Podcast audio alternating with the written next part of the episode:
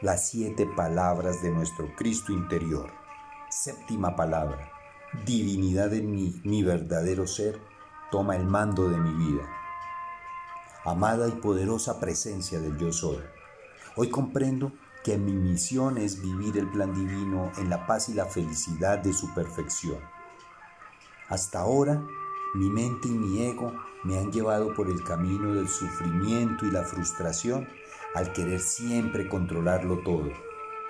Hoy acepto el plan con amor y agradecimiento, sin ningún tipo de resistencia a ninguno de sus aprendizajes viviendo en el eterno instante sagrado en el que soy uno contigo, Padre, soy uno con mis hermanos y soy uno con todo el universo.